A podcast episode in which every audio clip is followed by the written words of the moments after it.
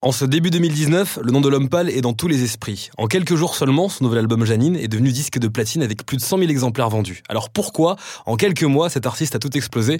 On tente d'y répondre en 5 minutes tout de suite. Let's go Vertical, Urban.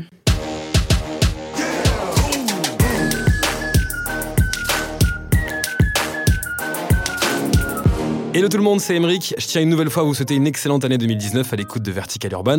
Dans ce podcast, je tente de décrypter chaque semaine les phénomènes autour du rap et de la street culture. Et si on peut associer le terme de phénomène à un artiste français en ce moment, c'est bien à Antoine Valentinelli, plus connu sous le nom de L'Homme Pâle.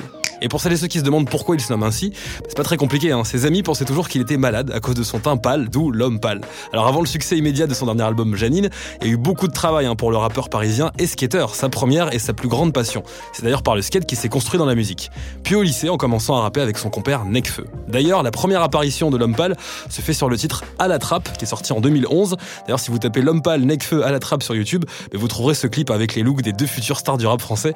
Et même si le flow de pâle n'était pas encore aussi abouti qu'aujourd'hui, sa plume elle était déjà bien présente. C'est d'ailleurs par son écriture singulière hein, que j'ai adhéré à son univers lors de la sortie de ses premiers EP sortis en 2013. J'ai été également très sensible à sa vidéographie, surtout quand j'ai vu l'excellent clip accompagnant le tout aussi très bon Enter the Void, extrait de l'EP Senior sorti en 2014, rendant hommage au film hypnotisant et tripant de Gaspard Noé portant le même nom.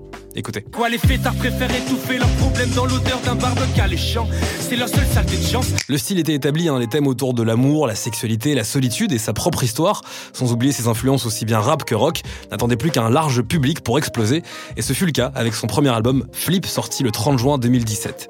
La pochette de l'album montre l'artiste travesti en femme sur fond rose, ce qui est très atypique hein, dans le milieu hip-hop.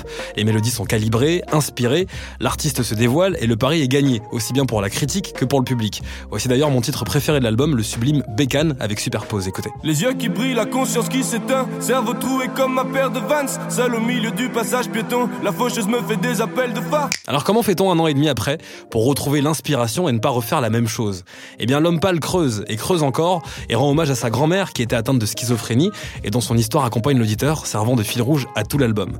Ils sont entourés de collaborations prestigieuses, hein, à l'image de Orelsan, le fantastique Philippe Catherine. Romeo Elvis hein, sur le premier single, le très efficace 1000 degrés, sans oublier Jean Jass, son compère avec qui il a toujours eu une grande complicité, à l'époque déjà présent sur ses premiers EP. Rebelote d'ailleurs sur un de mes titres préférés de l'album Janine, c'est X-Men, extrait. Regarde-toi, t'es pas un X-Men, ton poing se casse en traversant le mur, trop de colère et de tristesse, mauvais mélange dans le système. Antoine raconte une histoire, hein, son histoire, à ses fans, d'une sincérité d'ailleurs troublante, déroutante même, il se met à nu, et sur scène l'électricité est vraiment palpable. Il a expliqué d'ailleurs sur Instagram que si l'album Flip avait été agréable pour lui à écouter et à écrire, bah, il s'est énormément pris la tête sur l'album Janine. Un album beaucoup plus douloureux à concevoir, par souci d'ailleurs de ne pas faire Flip 2 et pour raconter les problèmes liés à l'après-succès et la confusion des émotions. Je vous recommande d'ailleurs le titre Évidemment, qui est la démonstration parfaite de ce que peut ressentir un artiste après une explosion, surtout lorsque l'enfance n'a pas été évidente en termes de popularité au sens large du terme. Il a travaillé indéfiniment sur plusieurs morceaux. Vladimir Cauchemar, d'ailleurs un de ses producteurs, me l'a confirmé. Il voulait atteindre une forme d'excellence à l'image du morceau que Vladimir a produit et qui fait d'ailleurs l'unanimité depuis sa sortie, le morceau Trop beau, qui porte plutôt bien son nom et qui a été retravaillé pendant 8 mois afin d'obtenir ce que l'homme pâle juge aujourd'hui comme le meilleur morceau de sa vie.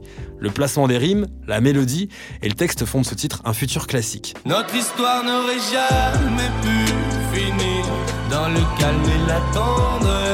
Bref, si vous n'avez pas encore été euh, sensible ou percuté par le phénomène l'homme pâle, ben, je vous conseille de vous rattraper et j'espère que Vertical Urban vous aura définitivement convaincu. Je pense également qu'il faut euh, le voir sur scène car c'est un des meilleurs en live actuellement. Sa personnalité, sa sensibilité, sa signature vocale aussi et son éclectisme se ressentent dans chacun de ses morceaux.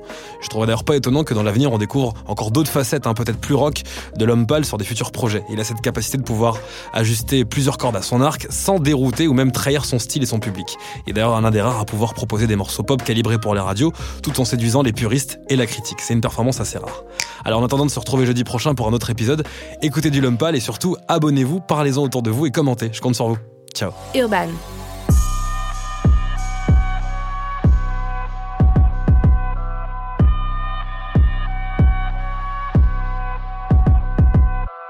Vertical.